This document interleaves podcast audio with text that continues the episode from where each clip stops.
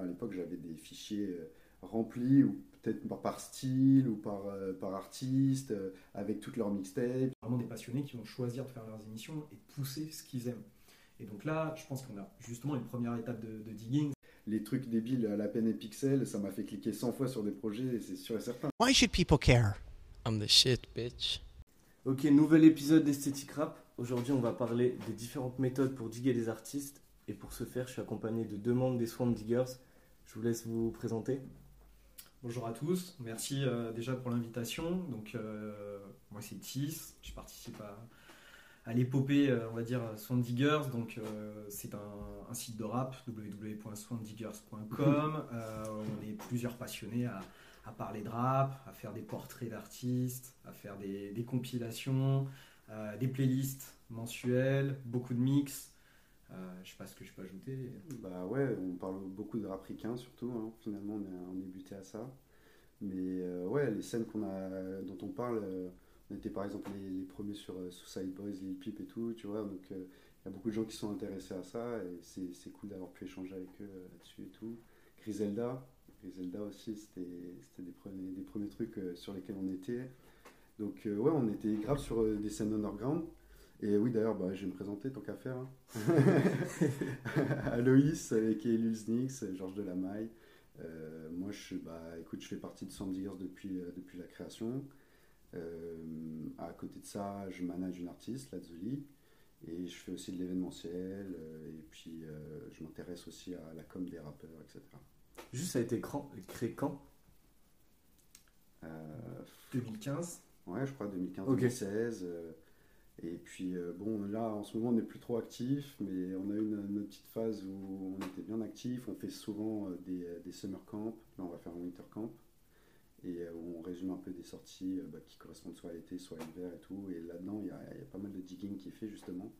Ça, c'est assez intéressant. Et du coup, point définition, diguer un artiste, pour moi, c'est ouais, chercher les pépites. Vous avez. Pour moi, parce que je pense qu'on est tous passionnés de rap, l'idée c'est de. Effectivement, c'est un, un univers musical qui est assez foisonnant, donc c'est de découvrir véritablement des artistes, puis aussi euh, essayer euh, de, les approfondir, de comprendre un petit peu d'où ils viennent, qu'est-ce qu'ils font, vers quoi ils se dirigent, et à partir de là, généralement, enfin, on va en parler, mais on rebondit, on découvre d'autres artistes. et- De ouf truc qui. En vrai, c'est un petit peu perdu, je trouve, avec la génération. Je pense à TikTok, mais c'est pas le seul truc, mais où tu prends juste des sons et les, les jeunes ils cherchent peut-être moins, enfin en majorité à, à creuser, tu vois. Tu...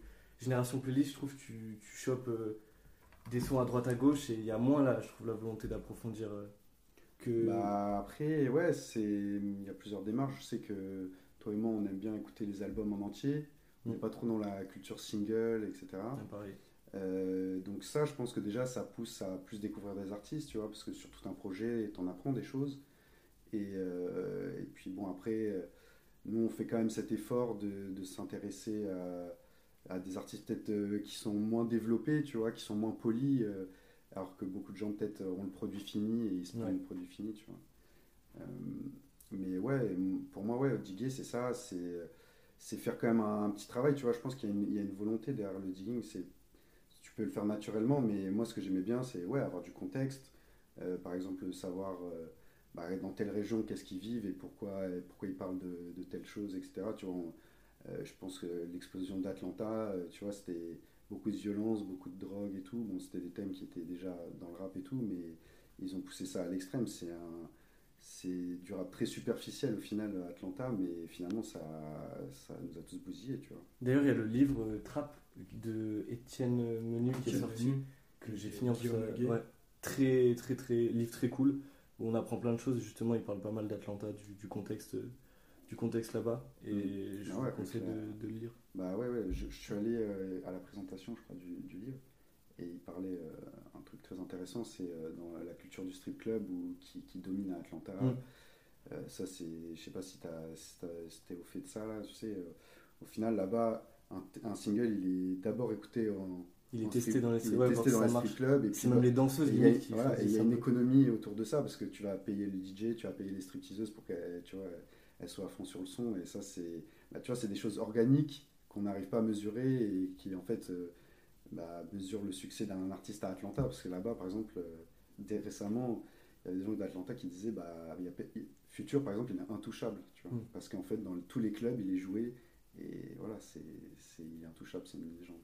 C'est sûr. Et de toute façon, pour moi, euh, tu peux diguer dans tous les styles de musique, mais je trouve que dans le rap, c'est vraiment l'essence presque du, du truc de, de diguer, d'aller chercher euh, le, le contexte, d'aller chercher euh, ce que le mec a fait, d'où il vient. Je trouve que c'est, c'est quelque chose qui est vraiment Je, je, je suis pas forcément d'accord. Enfin, pour écouter beaucoup d'autres d'autres musiques, euh, je, je pense que tu as beaucoup de digging qui sont dans les autres musiques. Tu as beaucoup de personnes qui ont fait leur, euh, leur profession, notamment au niveau de digger, euh, pour alimenter des, magasins de disques ou des, ou DJ euh, professionnels dans certains domaines, qui du coup euh, vont le faire dans tout domaine. Je pense que c'est vrai pour la musique électronique, c'est vrai pour le reggae, c'est vrai pour toutes les musiques funk, soul, etc.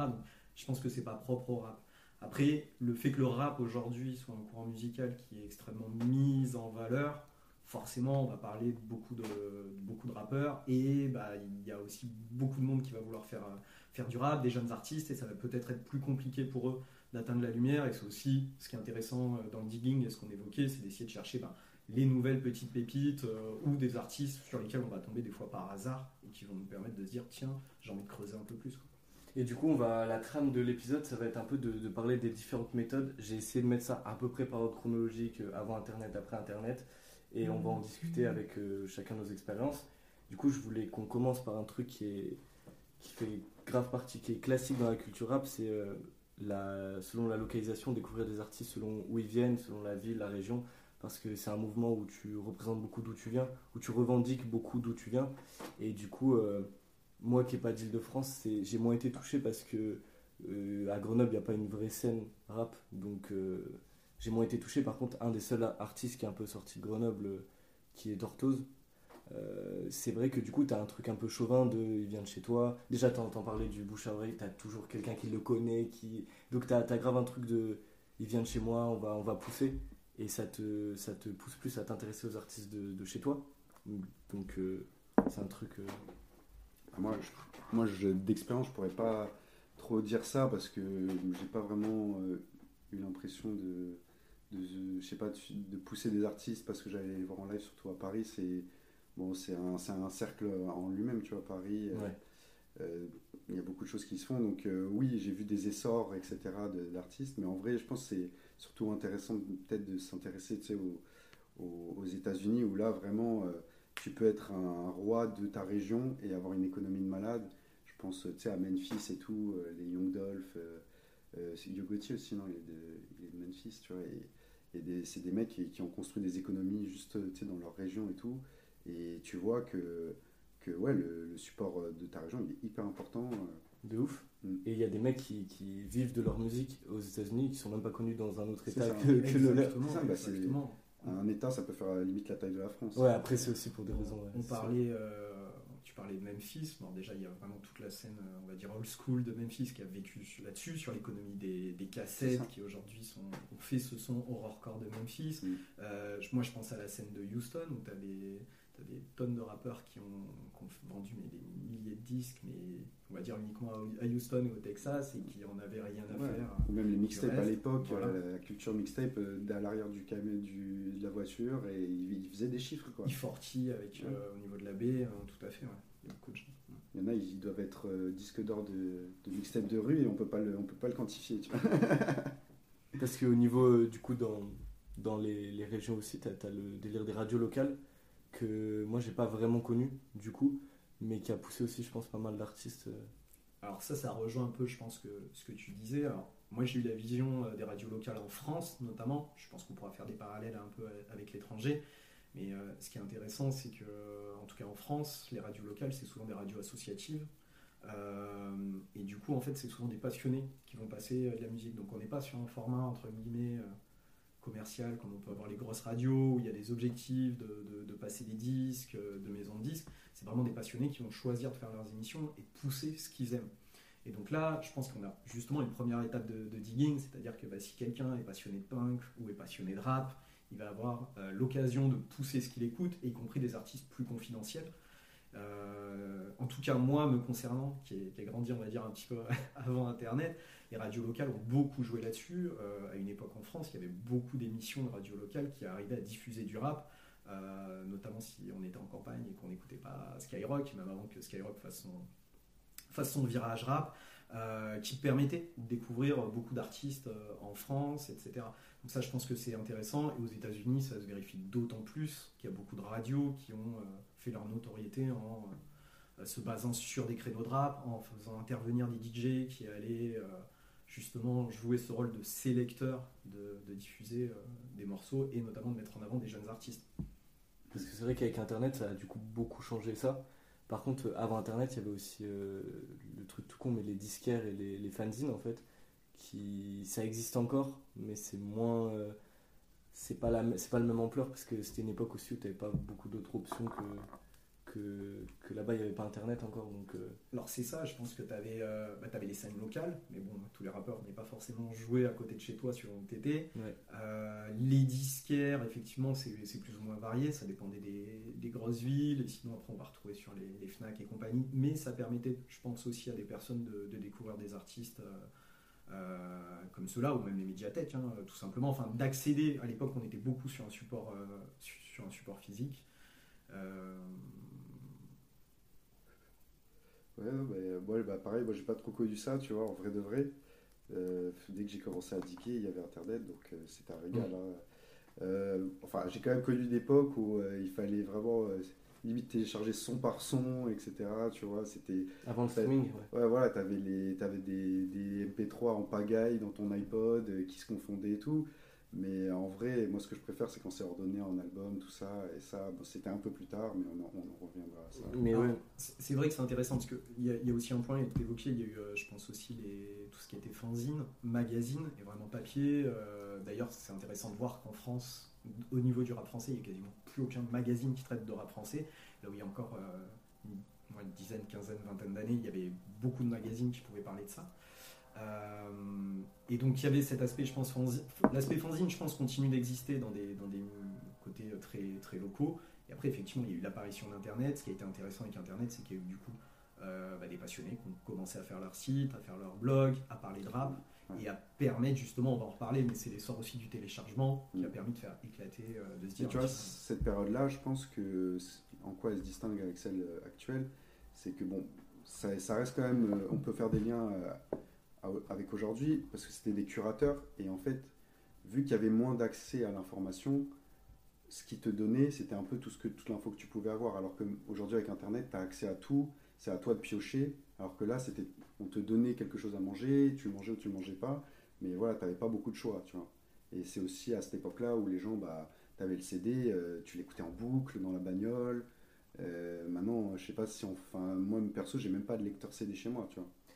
c'est devenu plus euh, le CD un truc de, de collection, euh, enfin pas, pas de collection, mais tu, tu le fais pour soutenir ou pour l'objet en lui-même. Mm. Là où une époque, bah, c'était pour écouter la musique. Moi j'ai une petite collection de CD, je sais pas si j'ai déjà écouté une fois en CD, c'est plus pour me dire, j'ai l'image de me dire à, à 35 piges, j'aurai ma collection de, Ouais, tu vois, en, en objet.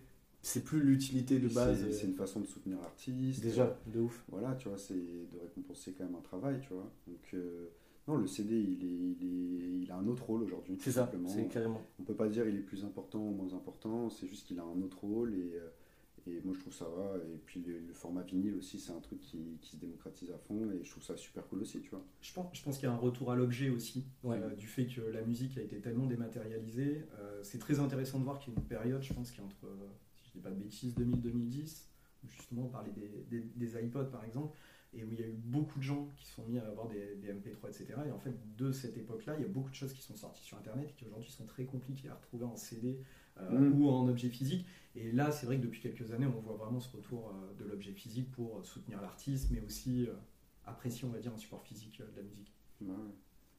Et on parlait des débuts d'internet, et du coup, c'était les. Faut parler de date pif, de haute culture, les mixtapes. Ah, ça, Ça, c'est venu même c'est- un petit c'est peu quand même après, plus- euh, mais- plutôt après, Enfin, ouais, début de. Oui, oui. Je dis début d'internet, c'est pas les débuts d'internet, mais euh, avant le streaming, tout ça. Ah ouais, bah C'était ouais. euh, vraiment une culture à part. L'époque mixtape, même aux États-Unis, quand il y avait les Gucci Mane et tout, c'était.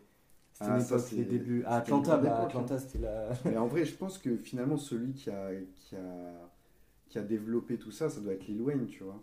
Mm. Avec ses mixtapes. Euh, je crois que c'est lui qui a, qui a fait vivre tout ça, hein, finalement. il y, a- il y a un historique aussi qu'il faut remettre, mais sur la, la mise à disposition de la, de la mixtape, on va dire digitale, c'est que déjà il y avait des mixtapes avant qui existaient, des artistes déjà distribuaient des, Ouais. des CD, des, des cassettes. Il y avait une, grande culture de la cassette, je pense, un objet physique qui, qui existait. Et l'idée était de se dire tiens, je vais commencer à faire découvrir un artiste. Ce qui a notamment posé des, on va dire, des faux soucis aux maisons de disques, mais qui se disaient bah, en fait, euh, j'arrive pas à maîtriser le canal de communication de mon artiste. Mais quelque part, c'est aussi un formidable moyen de promotion de mon artiste. Donc j'ai intérêt à fermer les yeux euh, là-dessus. Et je pense qu'avec Internet, il y a eu forcément euh, toute cette épopée euh, du téléchargement illégal qui a permis à beaucoup de gens euh, de récupérer de la, de la musique. Et puis fatalement, il y a eu la dématérialisation de la mixtape, de proposer de la musique gratuitement sur Internet dans un format un peu euh, structuré. C'est comme ça que sont arrivés euh, justement des sites comme Dat- Datpif, Live Ouais. Mixtape un peu après. Haute couture en France, effectivement, un peu après aussi. Bah, il fallait fédérer ouais, tout cet afflux de, de mixtapes là, et puis, puis c'était une bonne plateforme pour, euh, pour diguer finalement, tu vois. Moi, combien de fois j'y suis allé, j'ai cliqué juste pour la pochette et au final, euh, t'es- tu te régales. euh, Chaque jour, tu avais des nouveaux artistes. C'est- voilà, ouais, c'était une époque où- Ouais, ça- je crois que chaque beaucoup. semaine, je sais pas combien de sorties il y avait, mais c'était c'était un vrai délire. hein. Tu, tu trouvais, tu avais une vraie offre.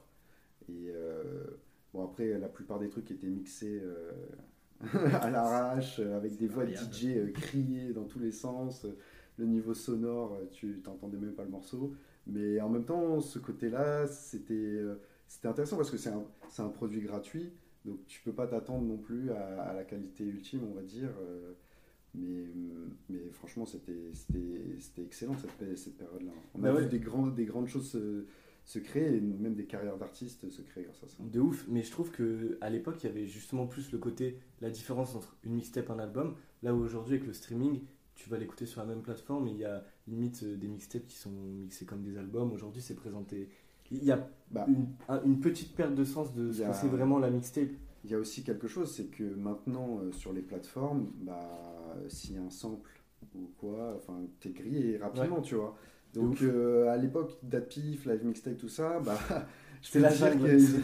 Ils en avaient rien à faire des droits, tu vois. C'était Ouais. euh, voilà, c'était c'était vraiment un moyen, je pense, de, de communication limite, tu vois. Et permettait, comme tu dis, je pense que le, le sujet des droits était un sujet qui commençait à aussi faire son apparition. C'est vrai, ouais. Parce que c'est vrai que dans le rap, il y a eu beaucoup. Enfin, on parle de digging, si on parle le digging de rap, je pense Ouais. qu'au niveau des samples, ça a permis à énormément de gens de, de s'intéresser aussi à d'autres courants musicaux. Euh, au travers des samples.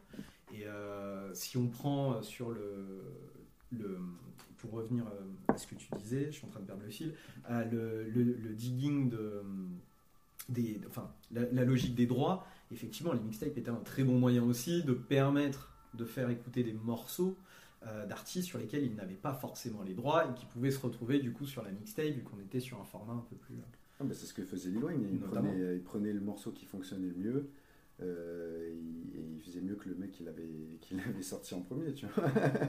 Tout simplement. Et ouais, ça, c'est c'est un vrai délire. Franchement, euh, non, bah. Datpif, euh, regretté hein, finalement. Je crois qu'il n'y a, plus rien dessus. Je pense qu'il continue, mais peut-être qu'on en parle moins aujourd'hui parce qu'on on va en parler. Ouais. mais Maintenant, aujourd'hui, tu es plus allé sur les, les, les, les plateformes d'écoute. Les... Ouais, mais en fait, euh, est-ce que c'est ouais, c'est un mode de consommation surtout, je pense qu'il y a qui est, mais qui est fini que avant tu donc tu devais faire quand même la démarche de télécharger le truc. Euh, moi personnellement, je le faisais sur PC, je le mettais sur mon iTunes, je le transférais. Maintenant, les gens ils sont tous sur leur téléphone. La musique elle est dématérialisée à un point où en fait euh, carrément bah, tu as juste à aller sur l'application Tu fais même et pas l'effort. voilà, il y a plus. euh, ouais, ouais, il y avait quand même une petite démarche, tu vois. euh, bon, je sais pas, si, je sais pas si aujourd'hui les jeunes font ça, tu vois, mais moi à l'époque j'avais des fichiers remplis ou peut-être par, style ou par, par artiste avec toutes leurs mixtapes, tu vois. C'était t'organisais ton petit truc, t'avais euh, 300 gigas de musique, tu vois. À l'inverse, je suis pas sûr que toutes les mixtapes qu'on peut retrou- qu'on pouvait retrouver, qu'on doit toujours pouvoir retrouver sur Datpif et Live Mixtape, se retrouvent aujourd'hui aussi sur les, sur les plateformes. Ouais, je sais Mm. pas, je sais pas. Est-ce qu'ils font, est-ce qu'ils font la translation euh, Je sais pas. Je pense qu'il y en a certaines, euh, il y a des, ceux qui l'ont sur l'ordi, c'est- ça devient rare. Parce Ouais, que je pense qu'il y en a qui n'ont pas fait Je le. pense, hein, parce que ouais, il y a toujours Mhm. cette histoire de droit, ouais, donc euh, ouais, il y a, il y a des gens qui ont des, des petites mines d'or là sur des disques durs. Après, là récemment, il y en a, il y a des mixtapes qui n'étaient pas sur les plateformes qui ont été mis. Il y a eu A$AP Rocky, il y a eu Mm. Mac Miller, là dans les, ça, le ouais, dernier tout à mois. fait. Et euh, ça, fait, ça fait du bruit quand c'est remis du coup sur les, sur les plateformes. Bah, bien sûr, ouais, je pense qu'il y a beaucoup de gens qui ont la nostalgie de ces- cette période-là. euh, tu vois, donc, euh, ouais, non, forcément. Et puis même les pochettes, elles étaient toutes plus dingues les unes que les autres, mal exécutées et tout, mais c'était une, une période magnifique, tu vois. C'est sûr, et aujourd'hui, maintenant c'est donc SoundCloud. Il y a eu, on peut dire YouTube aussi, qui sont des trucs. que, du coup, moi j'ai beaucoup plus connu. Mon, mon terrain de, guide, de dig, c'était euh, SoundCloud. Je trouve que, que ce soit en France, aux États-Unis, c'est comme ça que j'ai connu euh, Young Lean, toute la, cette vague, euh, les quartiers, les hivers. Je trouve qu'il y a eu. Il y a eu carrément, euh, à un moment, on appelait ça, on appelait une catégorie de rap le rap SoundCloud. Mm. Alors qu'au final, euh, ça veut juste dire, euh, c'est des gens qui, qui- C'est une plateforme où tu prends moins la tête, tu, tu- c'est plus expérimental. Enfin, ça l'était à un moment, où tu poses juste euh, tes sons, tes, Ouais, tes ouais. trucs euh, mixés. Bah, ou Il y, pas. a- ouais, ouais, bah, il y a des artistes qui, qui ont embrassé ce nom, d'autres non. Euh, mais ouais, ça a décrit surtout euh, un essor en fait. Mm. hein, parce que les, les styles étaient Je pense que SoundCloud, c'est là où, où, où les styles sont les plus éclectiques. tu Mm. vois, tout simplement, il y a, pff, je sais pas, il y a tellement de genres sur, sur SoundCloud. Et, euh, et puis pareil, encore la liberté de poster des trucs sans avoir euh, à, à payer des droits, et puis l'instantané, etc. Donc, euh, et puis il y a, euh, bizarrement, il y a une énorme communauté sur SoundCloud, quoi, qui, Mm. qui, je pense, croise les, les genres, les styles musicaux. Tu vois, peut-être qu'il y en a qui vont écouter de la musique complètement électronique, mais qui, du coup, euh, bah, justement par staff de digging, ils vont voir qui a produit tel son, et ensuite ils vont arriver sur une autre page d'un autre gars, et ils vont se mettre à écouter du rap, et ils, croi- ils, ils croisent les genres, et ouais, ça Ouais. c'est c'est un truc hyper intéressant dans SoundCloud. SoundCloud, c'est aussi valable pour euh, d'autres plateformes, mais a aussi permis ce côté où, euh, entre guillemets, j'ai envie de dire, n'importe qui peut enregistrer avec un micro dans sa chambre et partager le morceau, et du coup accéder à euh, une communauté de, de personnes qui, qui vont l'apprécier ou non. Et ça a permis aussi un, un éclatement, un foisonnement d'artistes que, enfin, moi je sais que c'était très intéressant parce que j'avais un, un certain nombre d'amis qui du coup passaient leur temps à véritablement diguer sur SoundCloud, aller trouver des artistes qui avaient euh, moins de 50 vues ou de 100 Ouais. vues, et des personnes qui faisaient de la musique, euh, on va dire, euh, véritablement de qualité. Donc je pense qu'il y a eu vraiment cette démocratisation. Et il y a une autre chose qu'on retrouve sur euh, d'autres plateformes, type euh, YouTube, euh, même les, les grosses plateformes d'écoute, Spotify et compagnie, qui est la logique de- d'algorithme infini. C'est-à-dire qu'en fait, il y a eu tout ce mécanisme de suggestion et, une fois que j'ai fini le morceau, de me renvoyer sur quelque chose d'autre qui peut être proche ou pas, qui pour moi est vraiment un peu ce- cette logique euh, jukebox, mais où on- Mm. on a la, la possibilité au bout bah, d'une heure ça. de découvrir d'autres artistes et justement de se dire ah bah tiens j'ai peut-être découvert tel autre artiste, je vais creuser un petit peu plus. Mais justement, euh, sur SoundCloud, je pense que c'est là où c'est le mieux fait parce que moi je sais que quand je lance un son sur SoundCloud et qu'après euh, donc ça se met en, en random, généralement ce qui suit c'est bien calibré. Et je, je sais pas comment ils sont arrivés à faire ça, mais ils sont très forts là-dessus. YouTube le fait bien aussi. Euh, mais, euh, mais ouais, SoundCloud, euh, franchement, tu peux lancer et découvrir. Mais dans une après-midi, tu peux découvrir euh, 15 artistes, c'est excellent. Quoi. Mais de ouf, et je trouve que c'est un, un vrai terrain de chasse pour les, les diggers, mais aussi ce qui est intéressant pour les artistes, c'est que j'ai l'impression que quand tu postes sur cette plateforme, tu sais que tu vas être face à des gens curieux par Mm. rapport à si tu mets un son sur pas, YouTube ou les plateformes, c'est, c'est bon, tu le laisses là, mais voilà. SoundCloud, tu sais que c'est des gens qui viennent euh, quand même chercher, euh, Mm. découvrir des artistes, tout ça. Et euh, même si aujourd'hui c'est, c'est, c'est un peu moins important en France, j'ai l'impression qu'il y a quand même, euh, par rapport à il y a 3-4 ans, où c'était la période où il y a eu toute la, Mm. la nouvelle vague qui, qui était active dessus. Bah, c'est comme, c'est comme, tu vois, des, des Trippie Red. Maintenant, Mm. je pense qu'ils postent plus sur SoundCloud. Tu vois, maintenant qu'ils, une fois qu'ils sont signés, euh, bah, les mecs, ils ont plus trop intérêt à faire ça, tout simplement. hein. Euh, Tes morceaux sont moins monétisés entre guillemets. bah, c'est ça. Et puis, y a, tu vois, tu as un contrat, donc euh, tu peux pas sortir comme tu veux tes sons, etc. Donc, euh, bah, forcément, les mecs, une fois qu'ils ont percé, euh, bah, voilà, encore une fois, SoundCloud comme DatPiff, tu vois, c'est un peu un tremplin. C'est un euh, tremplin, ouais, de ouf. Et, euh, mais il y a des, je pense qu'il y a une économie aussi de, de SoundCloud, tu vois. Je, je pense par exemple au bail de riposte, euh, Mm. ou, euh, ou des, même je pense qu'il y a des, des mises en playlist ou des trucs comme ça. Et euh, ouais, non, il y a- y, une, il y a une réelle économie aussi dans SoundCloud. Je sais pas si c'est monétisé niveau écoute, euh, à, quelle, à quelle hauteur par rapport au, au streaming, mais je pense qu'il y a quand même une rémunération et tout. Mais ouais, non, il y a- il y, a une économie et je pense que c'est surtout un tremplin. Je vais rebondir sur un truc que tu as dit qui pour moi aujourd'hui a plus tendance à, à s'imposer, c'est justement la mise en playlist. C'est encore valable effectivement sur SoundCloud, mais ça c'est quelque chose qui s'est vraiment euh, développé sur euh, les grandes, pla- grandes plateformes Mm. de, de streaming. Euh, et c'est vrai que ça permet aussi, justement, euh, c'était par ça que tu commençais, mais je pense de découvrir aussi d'autres artistes. Parce qu'aujourd'hui, il y a des gens qui vont écouter des playlists, ils vont peut-être voir deux, trois noms qui Ouais. vont les intéresser, L'idée, c'est aussi, je pense que c'est quelque chose qu'on essaye de faire avec Swarm Diggers au travers des, des playlists mensuelles, de, de, brasser très très large, vu qu'on est plusieurs, qu'on a aussi des, des, goûts différents, mais de ce partage euh, de différents artistes et qu'au travers d'une playlist, un auditeur puisse euh, découvrir euh, des artistes différents et pourquoi pas après rebondir et, et découvrir euh, d'autres artistes qu'il apprécie. Ouais, c'est ouvrir des portes, quoi. On fait, c'est ça, on ouvre des petites portes. Et, et puis c'est aussi, euh, généralement, on partage des sons qui sortent dans des projets ou, des, ou, Ouais. ou comme ça. Donc pareil, ça ouvre encore une autre porte pour écouter le projet. Euh, ouais, c'est vrai que c'est intéressant. Bah, les playlists, c'est, c'est super. Après, il faut trouver son, son équilibre parce qu'il y a tellement de playlists. C'est mais- ça. Mais euh, déjà, euh, aujourd'hui, pour un artiste, c'est devenu un truc archi important euh, d'être- de rentrer en playlist quand tu es un Bien sûr. artiste émergent, entre, entre guillemets. Et euh, je trouve que j'ai un peu un avis mitigé sur les playlists parce qu'il y a, y a les, les personnes qui, comme vous, c'est vraiment euh, par passion, tu, tu laisses des. Tu, tu fais une playlist avec les sons que tu écoutes, tout simplement et tout. Mais euh, les playlists que les plateformes proposent, que ce soit Deezer, Spotify et tout, j'ai quand même l'impression qu'en fait, pour que ça rentre en playlist, eux, ils vont déjà regarder les chiffres et que s'il n'y a pas un minimum de d'écoute, ça peut pas rentrer dans la playlist, En tu sais, les fait, playlists euh, Actura, des trucs. du Non, en fait, ça, ça se passe pas vraiment comme ça. ça c'est en fait, les plateformes sont en contact avec les, les labels. Euh, ils ont des rapports privilégiés. Et du coup, bah, à chaque sortie, euh, les sons sont pitchés, ils sont assez. les présentent, Voilà, ouais. tu vois. Donc, euh, Puis en fait, une économie aussi. voilà. De, de, Il y a- il y a- des morceaux. donc ça, c'est plus le canal traditionnel des grosses Ouais. playlists, etc. Et après, bien évidemment, il y a cet autre canal où euh, il y a des gens qui ont des playlists euh, indépendantes, on va dire, ou qui ont, euh, je sais pas, 200 000 abonnés. Et là, bien sûr, il y a une vraie économie où, où un artiste, ça peut être intéressant pour lui, peut-être de dépenser 150 euros pour avoir une audience euh, de 200 000 personnes. Après, euh, bon, c'est un move qu'il faut toujours calculer. Mais, euh, mais ouais, la, la mise en playlist, ça, ça peut, comme je te disais, ouvrir des portes sur, tu vois, sur d'autres univers. Et tu te retrouves peut-être au milieu de plein de sons qu'un mec kiffe, et, bah, dans, dans le lot, il va aussi kiffer, et ça peut être intéressant. Mais ouais, globalement, ce qu'on retrouve dans les grosses playlists, je sais pas s'il y a un travail de digging, non. Je pense que. C'est ça, pour moi, c'est moins, euh, c'est moins du digging Mm. quand, dans les, ce que les plateformes proposent.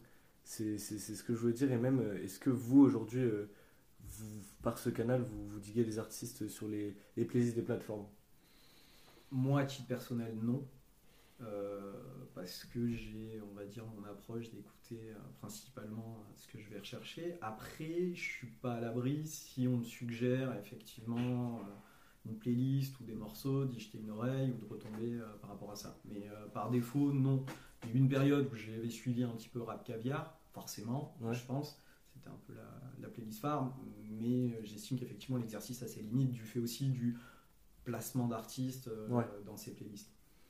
Euh, moi, pour ma part, euh, en fait, non, je pense que j'écoute pas de grandes playlists, euh, tu vois, un peu institutionnelles. Mais euh, par contre, euh, sur SoundCloud, je vais être carrément enclin à écouter ça.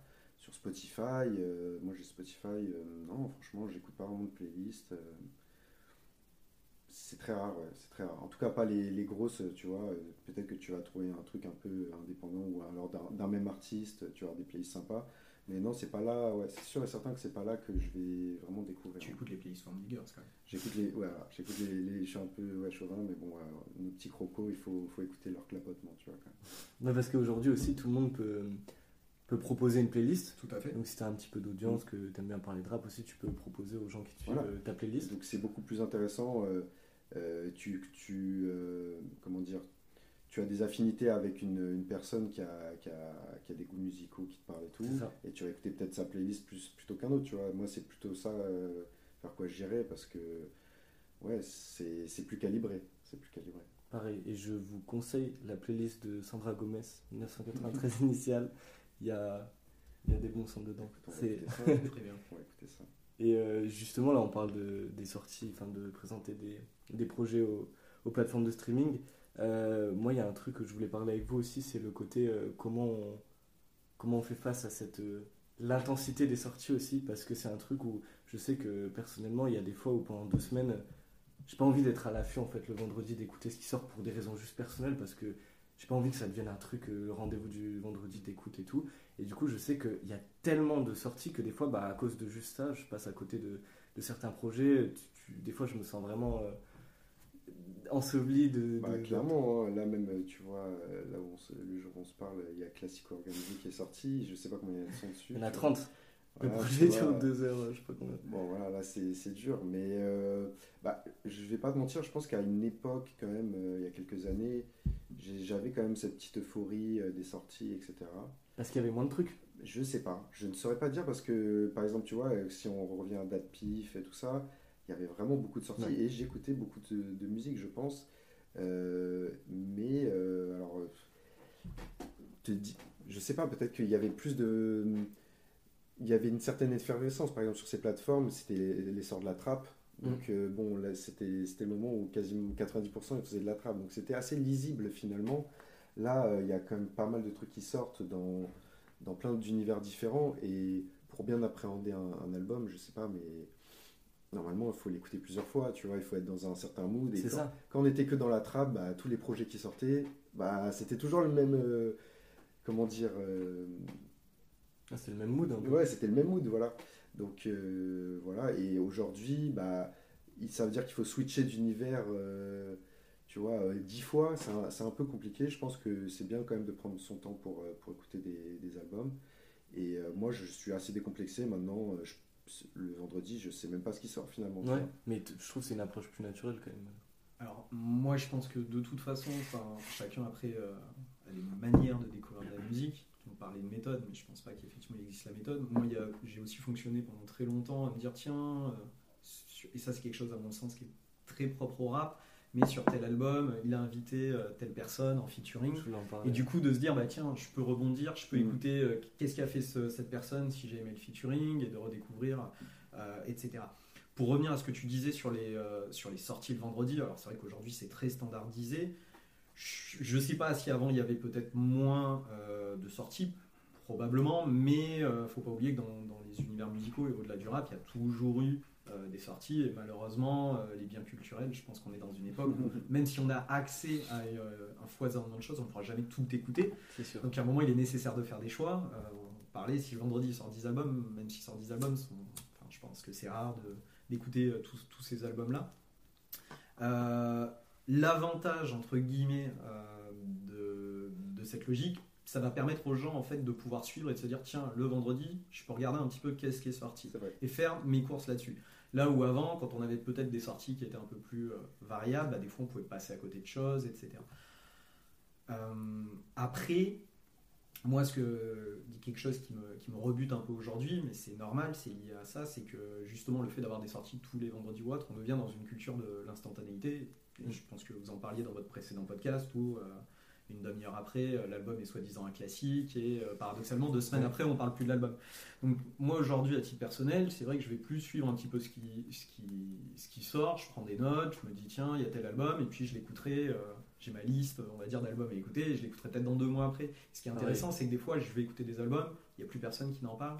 Et euh, il y a également le fait de se dire, comme tu disais, je pense qu'il faut prendre le temps pour écouter un album. Moi, c'est quelque chose avec lequel j'ai beaucoup de mal aujourd'hui, dans le sens où la plupart des choses que des, vu que j'aime bien, on disait écouter des albums en entier plus que des singles. Je vais avoir tendance à écouter la majorité de mes albums deux fois, trois fois maximum. Et c'est vrai que ça, des fois, ça ne me permet pas euh, de, de creuser, on va dire, ou de sa- de- d'apprécier, je pense, à sa juste valeur le travail qui a été réalisé euh, par les artistes. Parce qu'on parle d'écouter des albums, mais en fait, pour moi, l'album, c'est un format qui se réécoute. C'est pas un format où tu peux avoir un avis euh, après une écoute. Tout à fait. Et euh, je trouve que c'est un truc, euh, justement par rapport à la mixtape, où c'est quand même différent, c'est plus un, pas un format playlist, mais c'est voilà, des sons Ouais. donnés dans un 10 titres ou quoi. L'album, c'est un truc où tu dois te plonger dans l'univers et l'artiste, il te propose un truc qui, tu peux vivre des moments avec, tu peux grandir avec un album. Et je trouve qu'aujourd'hui, tu, tu donnes un avis après une écoute comme si. Euh, Ouais, bon, ça c'est ouais, comme tu disais, la, la culture de l'instantanéité. Mm. hein, euh, bah, on peut pas y échapper maintenant, c'est comme ça. Hein. Tu as, Twitter, tu as écouté un album, bah, tu es dans l'euphorie, bam, tu tweets un truc. euh, c'est ça. moi, je j'en veux pas à ces gens-là non plus, tu vois. euh, euh, c'est bien aussi On l'a de. probablement tous fait. Oui, on oui. l'a- oui, je, bah, bien sûr. euh, Je suis, qui suis-je pour rejeter la pierre Mais, euh, mais non, c'est bien aussi. Ça montre. Je pense qu'il y a une culture aussi des, des fans maintenant qui sont très, ils sont très vocaux sur les réseaux sociaux. Ouais, les propagandes, Et c'est c'est cool pour les artistes, tu vois. Je pense qu'il y a, de toute façon, il y a, il y a à manger pour tout le monde aujourd'hui dans, le- dans le rap. Donc, euh, si les communautés sont euphoriques à pour les sorties, ça me dérange pas. Après, toi, tu fais ton travail d'auditeur. euh, si ça te plaît, ça te plaît pas, tu, tu sais. Mais, euh, mais ouais, la culture de l'instantanéité, on peut pas y échapper, hein, j'ai bien l'impression. Et euh, c'est pour ça que je préfère, tu vois, comme on parlait, on préfère les, les podcasts aux interviews, etc. Je préfère des, des avis plus développés que la culture de l'instantanéité, mais c'est de plus en plus difficile d'avoir des, des avis construits parce que même pour des diggers acharnés, euh, bah, il y a tellement de projets que tu peux pas vraiment t'attarder comme ça à en parler. Après, je pense que quand tu écoutes beaucoup de musique, euh, quand tu, tu vas faire une première écoute entre guillemets sur un album, tu vas déjà te faire une première opinion. Et tu vas savoir si c'est un album potentiellement tu as envie de revenir parce que tu accroché sur certaines choses ou pas. Donc je sais que moi je découvre des albums d'a- d'artistes dont j'ai pas forcément toujours entendu parler et des fois je me dis ah bah tiens c'est euh, ça représente à 95% euh, euh, du courant dominant de, la musique rap ou ah tiens telle personne peut avoir un univers intéressant donc je vais approfondir je vais creuser un peu plus quels ont été les albums qu'il a fait avant? Qu'est-ce qu'il a qu'est-ce qu'il a fait etc donc ça reste aussi voilà varié. Et tout à l'heure, tu parlais des featuring. Juste, je voulais aussi qu'on parle des, des méthodes un peu plus intemporelles dans le rap de, pour diguer. Euh, J'avais noté les featuring, les, euh, les, les crews, en fait, de, Ah, quand tu écoutes un groupe, d'après euh, chercher les différents membres qui font en solo. Et aussi, euh, un truc, bah, je voulais en parler parce que je le fais beaucoup, c'est moi, je découvre des artistes par rapport au beatmaker. Je- Il y a un Oui, beatmaker que j'aime bien, je vais suivre ce qu'il fait et, et du coup écouter pour qu'il pour qu'il place. Et du coup, pour parler des featuring, je trouve que c'est grave un- une discipline dans, le, dans la culture hip-hop de t'invites quelqu'un, il y a un peu ce truc de. Ça se tape sur, sur le feat et c'est- après tu découvres. Moi j'ai découvert Caris sur Kalash Mm. euh, parce que feat sur la. J'écoute Future, j'écoute l'album de Booba, il y a un feat qui me tape, c'est Caris, je vais écouter ce qu'il fait en solo. Il y a eu Hornor après. Enfin, c'est- pour moi c'est hyper naturel de, de fonctionner comme ça et, et euh, je trouve que c'est un truc important aussi euh, dans le hip-hop. Et je pense que c'est important ce que tu as dit, c'est que c'est vrai que je l'avais pas forcément enfin, en, en le mentionnant, mais je pense que les featuring est quelque chose qui a été intemporel. Mm. Parce que ça existait véritablement euh, d'avant. Alors, c'est peut-être propre euh, effectivement au rap, comme tu dis, il y a eu beaucoup de collectifs, etc. Et, euh, euh, mais euh, ouais, c'est vrai que c'est c'est quelque chose qui, je pense, est toujours intemporel pour découvrir des artistes et continue de, de bien fonctionner aujourd'hui. Ça reste un truc important en fait, un feat que sur un album quoi. D'ailleurs aujourd'hui, ce qui est limite un peu dommage, mais quand tu as une annonce d'album, sur la tracklist, ce qui est important, les gens veulent savoir il y a qui en Mm. feat, c'est qui qui sera sur le projet. Et euh, c'est ça reste un truc, euh, on attend un feat. Ouais, bah, c'est une logique d'association. Mm. euh, voilà, c'est deux publics qui, se, qui, peuvent, qui sont susceptibles de se rencontrer. Donc, toujours intéressant de faire un featuring. Et puis, ça crée aussi des, des beaux moments, tu vois. Mm. Un featuring, ça peut créer de belles choses. hein. Donc, euh, non, non, bah, la culture du featuring, euh, enfin, la culture, il n'y a pas de culture du featuring. Ouais, mais- Mais euh, non, bah, il y a des artistes qui, qui en font pas, en vrai, tu vois, qui sont, ouais, sont dans, dans leur délire, qui développent leur propre identité, qui veulent pas toucher à d'autres univers.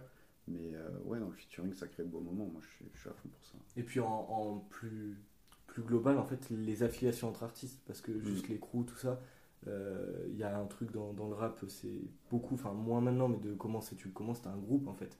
T'arrives avec, euh, avec un groupe et du coup, tu, souvent, tu commences à écouter le collectif. Et après, euh, si t'aimes vraiment, bah, tu vas chercher, tiens, est-ce qu'ils font des solos, des trucs comme ça. Ouf. Et euh, il y a beaucoup d'artistes que, tu découvres comme- que tu découvres comme ça au final.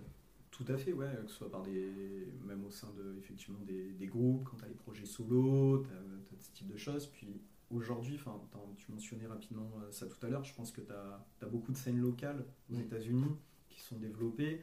Euh, ça ne veut pas dire qu'elles n'existaient pas avant. Je pense qu'il y a eu du rap de Louisiane qui existait dans les années 90, mais qu'on est une grande génération à pas forcément avoir connu parce qu'on n'y avait pas accès, parce qu'il n'y avait pas Internet, etc qu'aujourd'hui, euh, il y a des personnes qui font l'effort de, de se replonger dedans. De, de- c'est comme ça, enfin, entre autres, que la scène de, Memphis au hardcore a été un petit peu euh, découverte, parce qu'il y a des nerds en Europe du Nord euh, qui étaient passionnés de, ce- de ces sons hardcore, mais voilà. Et euh, je pense qu'aujourd'hui, voilà, il y a des scènes, on parle beaucoup de la scène du, Michigan, non plus la, la limiter à, Détroit, et puis il y a aussi toute la scène, euh, on, en- évoquait, qui maintenant commence à s'élargir juste de la scène de la baie à proprement dit, avec des, villes comme Stockton ou autre.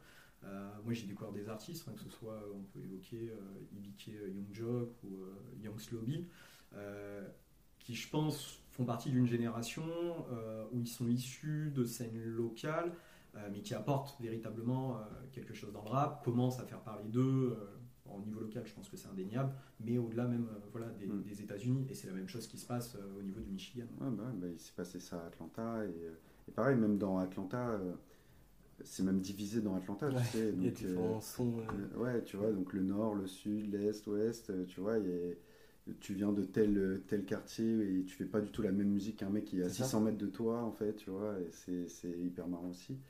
Euh, et euh, ouais, les régions, bah, ouais, pour moi, c'est, c'est un peu, c'est un peu primordial. hein, ce- en tout cas, aux États-Unis, il y a grave ça. En France, un peu moins, mais il y a quand même des revendications, tu vois. Je pense que déjà, il y a quand même euh, Marseille qui a réussi à bien se distinguer Ouais. ces dernières années, la scène aussi de Lyon. Bah, c'est au niveau quand, quand tu as une identité forte aussi au niveau de pour moi de ta ville ou ta région c'est quand tu as un son de tu vois il y a le son de, Ouais. de Houston il y a le son un peu de- en vrai en France il y a le son de, de Marseille tu vois Hum, Je pense que Joue le son de. Marseille, il y a le son de Marseille après qui a été repris ailleurs mais euh, voilà il y a le son de Marseille T'as- c'est vrai qu'après tu peux pas dire à Paris euh, il y a le son mais après par exemple il y a l'école du 18 e on disait beaucoup à un moment Hum. euh, C'est vrai. c'est dans des tu vois plus Ouais, ouais, plus voilà. microcosme, oui. mais mais t'as, t'as- mais après aux États-Unis je trouve que c'est quand même plus fort c'est un truc ouais. euh, Là, là, bah ouais, du coup, Michigan à fond, euh, Flint. euh, et ouais, ils arrivent, en tout cas, en plus de ça, elles, elles ont pété à, à la suite, on va dire, ces régions. Et maintenant, elles arrivent même à coexister et à fusionner aussi. Donc, euh, c'est parce que la baie, finalement, et, et, Michigan, ouais, euh, voilà quoi. et dans les sonorités. Il y a pas mal de choses, tu vois, qui, qui vont ensemble. Donc, ouais, non, ça, ça, ça fait vraiment plaisir. On découvre vraiment des, des localités. Et, et tu vois, à chaque fois, c'est un, c'est un argot différent, c'est euh, des thèmes différents, c'est des prods différents. Donc, euh, ouais, franchement, c'est. euh, tu vois, le rap aujourd'hui, on peut pas dire un artiste, il fait du rap. Tu vois, il fait du rap quelque chose. ouais Et je pense qu'il y a vraiment, ils ont vraiment réussi à créer euh, des, jeux, des sous-genres dans, dans le rap, rien que régionalement. Donc c'est grave. Et puis ce qui est cool, c'est que généralement, quand tu te plonges dans un- une scène locale ou quoi, tu découvres pas juste un artiste. Tu découvres euh, beaucoup d'artistes. Ouais, bah, découvre beaucoup d'artistes, tu en parlais tout à l'heure, je pense que les beatmakers sont aussi très importants ça, parce qu'ils vont façonner euh, le son euh, d'une scène locale. Et c'est vrai que je pense que, tu faisais bien de le mettre en exergue, c'est vrai que quand on va apprécier un certain type de musique, ben, on va chercher à s'intéresser, à creuser un peu plus. Euh, tiens, pour qui, je pense que par exemple à Détroit, Eleva fait énormément, de se dire, c'est d'autant plus vrai aujourd'hui avec les, les tags que les- qui n'existaient Ouais. pas il y a quelques années, mais de se dire, ah tiens, c'est tel producteur, Ouais. c'est plus facile d'identifier le producteur aujourd'hui, je pense, de retrouver et, de- et avec Internet de pouvoir réussir à, à identifier avec qui il a travaillé. De ouf. Et puis dans le livre qu'on mentionnait tout à l'heure là sur la trappe, euh, il parle beaucoup aussi des producteurs Atlanta parce qu'en fait, euh, généralement quand un, mouvement, un nouveau mouvement de rap arrive, c'est qu'il y a des nouveaux beatmakers qui ramènent une nouvelle musique, une nouvelle sonorité. Et je sais qu'aujourd'hui, que ce soit en France ou aux États-Unis, moi j'écoute beaucoup, beaucoup les projets de beatmakers. Mm. Là récemment, Brixie et 3G. ouais, bien sûr. euh, où, où- où je, bah, je découvre des, des rappeurs aussi sur, les, sur les, ces projets. Et en fait, j'adore parce que tu as limite plus de cohérence sur ces projets que sur certains Mhm. albums. Tu as, une vraie direction artistique et tout, et je trouve ça cool. Bah, SO à 3G à Brexit, Mm. ils font, font vraiment du travail propre. Euh, moi, je kiffe beaucoup ce qu'ils font. Et euh, ouais, ouais, bah, récemment, il y a aussi euh, le Blaze qui a fait, euh, qui a fait une compilation qui était, Très- qui était pas mal du tout. Euh, ouais, non, ça, c'est sûr que les producteurs, en fait, aujourd'hui, et bon, euh, ceux qui, qui diguaient aussi, ils ont, ils ont toujours eu ça, mais je pense que le producteur, il fait vraiment une grande majorité du son aussi, tu vois. Aujourd'hui, euh, il y en a, ils créent des identités de rappeurs, rien qu'avec leur, leur palette musicale. Metro Boomin, bon, euh, 21 Savage, c'était c'était déjà super avant ça. Moi, j'adore sa discographie avant. euh, avant euh, L'affiliation avec euh, Metro Boomin. Oui, c'est quoi déjà le, le projet qu'ils ont ensemble Avant Savage Mode? Ouais, Savage Mode, excuse-moi. Ouais. Savage Mode. Bah, il a créé vraiment tout un univers. Et c'est là, je pense qu'il y a certains, certaines personnes qui se sont dit euh, vraiment, on peut, créer, euh, on peut créer des choses autour des, des producteurs eux-mêmes. Euh, lui, bon, Metro Boomin, c'est devenu une star à part entière, on va dire. Et, euh, et ouais, bah, je pense à des Mustards, pareil, c'est Moi, devenu je pense à producteur Rick star. Fraud, euh, Mike qui Will, a eu euh, une carrière absolument dingue Ah, aussi, tu vois, avec toutes les cowboys, c'est qu'aujourd'hui il est capable de travailler Mm. avec un grand nombre de rappeurs, puis c'est également vrai dans, dans toute la scène, on va dire, néo-boom bap qui, Mm. a- qui- qui se poursuit, où en fait, euh, moi pour suivre un petit peu ça, on s'aperçoit qu'il y a beaucoup de producteurs qui vont travailler avec euh, certains rappeurs, et ces rappeurs vont inviter d'autres rappeurs, et le producteur va retravailler avec d'autres rappeurs, etc. Enfin, c'est assez intéressant de, de voir, sans que ça devienne trop incestueux, euh, de voir toutes les, les, les liens qui peuvent être tissés euh, Ouais, mais, sur, le- sur certaines scènes. et même sans ça, tu vois, généralement, ces projets-là, ils sont assez cohérents parce que voilà, c'est un travail main dans la main pour créer euh, une identité et ils sont souvent plus intéressants, je trouve, que des albums où il y a beaucoup de palettes graphiques Ouais. et qui montent tout un éventail, mais où il y a moins de cohérence. Donc, euh, ouais, finalement, ces projets-là, je trouve que c'est les- c'est assez intéressant. Et pareil, du coup, bah, ça te donne une porte pour euh, écouter tout ce qu'a fait le, le producteur avec d'autres rappeurs. Et, et ouais, c'est c'est tout un univers. Et ouais, donc, euh, ouais, les, les, les producteurs, c'est une passerelle aussi euh, pour découvrir beaucoup de choses. Quoi. Parce que sans parler de projets de producteurs, moi, il y a les producteurs que j'aime beaucoup en France, je les suivre et dès qu'il y a un placement, je vais écouter que le morceau euh, Mm. parce que je sais que je vais retrouver un truc que je vais apprécier. Et après, si le rappeur fait quelque chose de cool dessus, ça t'ouvre aussi à, à un autre artiste et ça peut se faire comme ça. Pour un peu qu'il ait, un featuring sur son album. Tu rebondis. Et voilà, là, t'as Et- trois pistes. Non, et puis aujourd'hui, il faut le dire, heureusement, euh, il y a plus, on crédite plus les beatmakers. Vrai, heureusement, ça permet aussi, bah, quand tu veux diguer, euh, c'est- ça fait chier en vrai aujourd'hui de, de trouver un son où tu sais pas qui, mais même qui a fait la cover, qui a fait le, Bah, sur les, la prod. Sur les compiles euh, Son Diggers, on faisait l'effort à chaque fois, tu vois. Enfin, moi perso, je le faisais. Et parce que c'est tout aussi important finalement, tu vois. Enfin, c'est, c'est une évidence de le dire. Enfin, Ouais. voilà, c'est une évidence, tout le monde devrait être crédité. Et, Carrément. C'est moins vrai sur les playlists. Je tiens à Bah, faire un disclaimer, mais surtout les, Ouais. les compilations, effectivement, Ouais. on fait l'effort. ouais. Ouais, dans- Tout bah, quand tout ce qui était téléchargeable, Ouais. moi, il y avait, il y avait écrit le nom du producteur et, et ouais, il y a cet effort-là aussi de saluer les producteurs parce que voilà, ils font, ils font partie de, de- du projet, enfin du, du morceau. Donc, euh, Mais ouais, même quand j'avais fait le petit taf sur euh, Big Big, euh, je t'avais contacté, je t'avais demandé les, les producteurs du, du projet parce que euh, pour moi c'est important, ça, ça, ça montre aussi.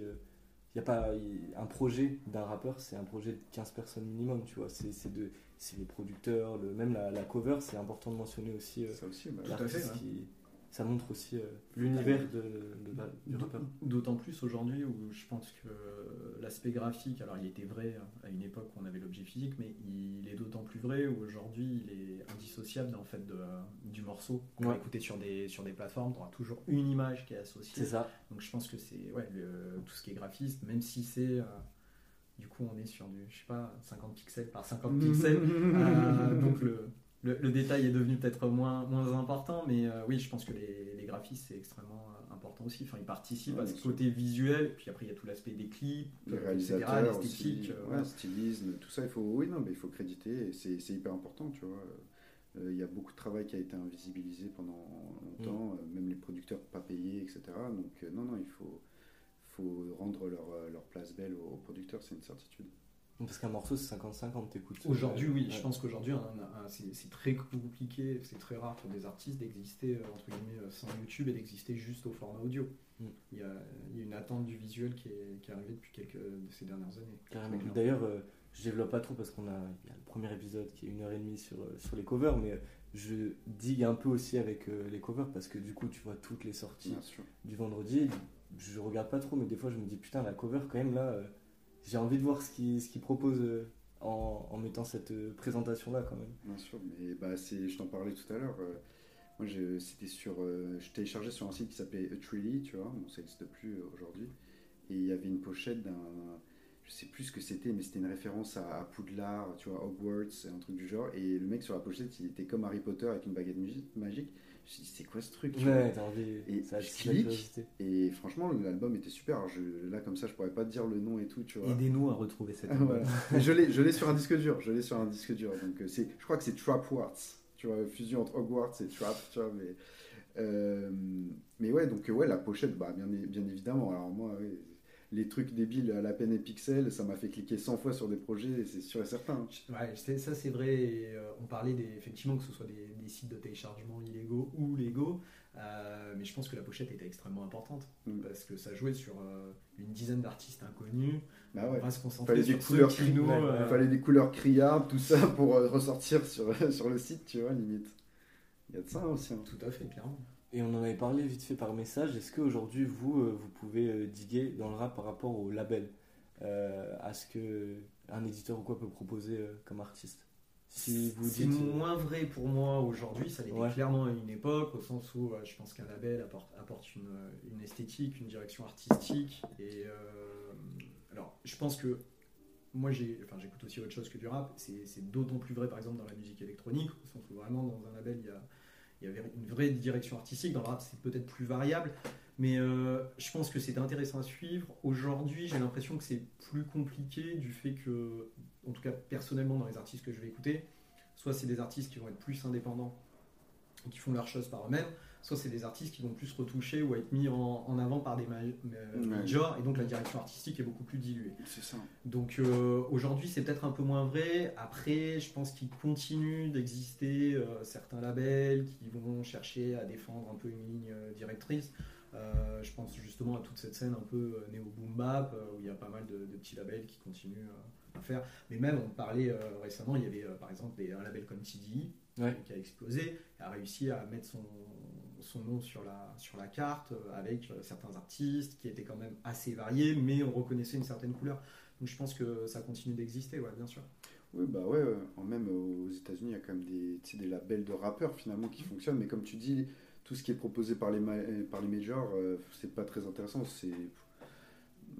Non, c'est pas très intéressant, mais je pense qu'il y a des divisions, donc du coup, des petits labels qui se font par rapport à ces majors, qui sont très intéressants, même en France. euh, non, non, il y, a, il y a deux, trois trucs qui se font. euh, même euh, Laylo, il a, il a son propre label, par exemple, je pense Ouais. que c'est un bon exemple. euh, euh, mais. euh, Ouais, euh, label, euh, je, je sais pas, je pense que ça a un peu moins de sens maintenant, euh, je sais pas.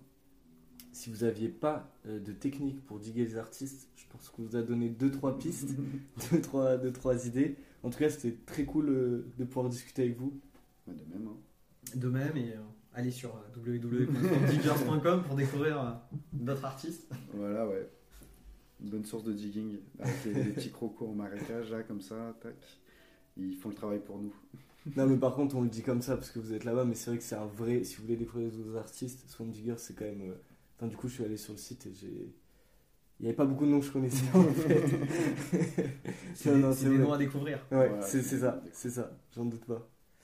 Et bah écoutez, merci d'avoir écouté le podcast et on se retrouve très vite.